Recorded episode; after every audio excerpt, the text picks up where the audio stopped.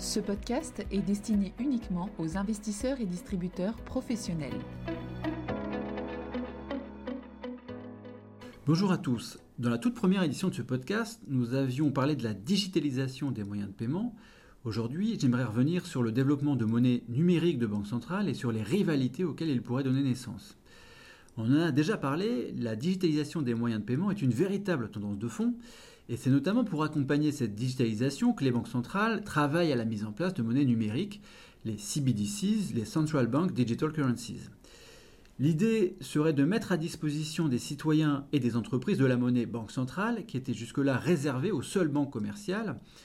L'objectif serait de fournir davantage de choix en termes de moyens de paiement, pour que les paiements faits quotidiennement par les ménages soient plus rapides et plus sûrs, et pour qu'il y ait davantage d'inclusion financière, car cette monnaie serait disponible pour tous, notamment pour les ménages non bancarisés. Une enquête de la BRI réalisée auprès des banques centrales en 2021 a conclu que quasiment 90% d'entre elles menaient des recherches actives sur une potentielle mise en place des CBDC. La BCE travaille à l'élaboration d'un euro numérique, la Fed à celle d'un dollar numérique et la PBOC à celle d'un yuan numérique. En zone euro, la BCE a lancé en juillet 2021 un projet d'euro numérique dans la phase d'étude, devrait durer deux ans. Des expérimentations sont en cours avec différentes technologies et Christine Lagarde a indiqué notamment qu'elle s'attendait à ce qu'un euro numérique soit lancé d'ici 2025. Aux États-Unis, la Fed étudie également l'opportunité de lancer un dollar numérique. Toutefois, il ne semble pas y avoir de consensus au sein du Board of Governors. Lael Brainard, une membre influente du board, semble très favorable à ce développement, alors que Christopher Waller n'en voit pas l'intérêt pour le moment. Parmi les grandes banques centrales, c'est la PBOC qui est clairement la plus en pointe sur le sujet des CBDC. Elle a déjà lancé plusieurs expériences pilotes de son yuan numérique avec l'idée d'un déploiement plus net vers les Jeux olympiques de Pékin en février 2022. Et début novembre 2021, il y avait déjà 140 millions de comptes en yuan numérique, dont 10 millions de comptes détenus par des entreprises. La taille maximale des portefeuilles de yuan numérique dépend du niveau d'identification.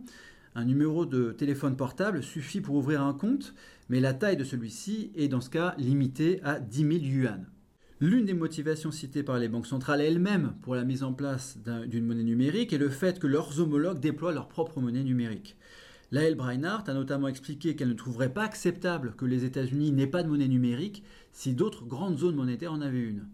En Europe, le gouverneur de la Banque de France, François Villeroy de Gallo, a justifié l'accélération du projet d'euro numérique par la rapide progression des projets similaires hors d'Europe et en particulier du yuan numérique. Et l'une des grandes questions qui se posent sur le sujet est de savoir si les monnaies numériques pourront être utilisées hors de leur juridiction. Une note coécrite par des économistes de la BCE et Fabio Panetta, membre du directoire, résume les trois implications possibles du fait de donner accès à des non-résidents à une CBDC. Tout d'abord, la, possibilité qu'une CBDC puisse être utilisée hors de sa juridiction augmente le risque de substitution de monnaie. Si une CBDC étrangère était largement adoptée dans la population, la monnaie domestique pourrait alors perdre ses fonctions fondamentales, ce qui serait susceptible de nuire à l'efficacité de la politique monétaire et de faire naître des risques d'instabilité financière. Une deuxième implication possible serait que l'utilisation de CBDC étrangères pourrait renforcer la transmission de chocs d'un pays à l'autre, augmenter la volatilité des taux de change et altérer les dynamiques de flux de capitaux. Les économies ne disposant pas de CBDC seraient susceptibles de souffrir davantage des chocs internationaux et leurs banques centrales obligées d'y être encore plus réactives, ce qui affaiblirait la souveraineté monétaire.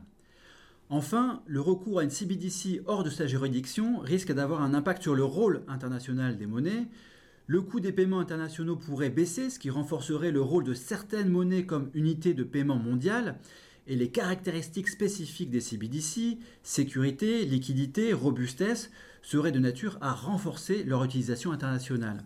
Au global, les modèles de simulation des économistes de la BCE suggèrent que l'émission d'une CBDC devrait soutenir le rôle international d'une monnaie. La possible utilisation du yuan numérique en Afrique fait l'objet d'une attention particulière. Un papier de la Fondation Carnegie pour la paix internationale estime que la Chine pourrait asseoir son influence sur les pays qui se sont endettés auprès d'elle en les poussant à accumuler des réserves en yuan numérique pour rembourser leurs prêts. Et si le coût de passer un yuan numérique est faible, ces pays ne verront plus davantage à continuer à commercer avec la Chine en dollars.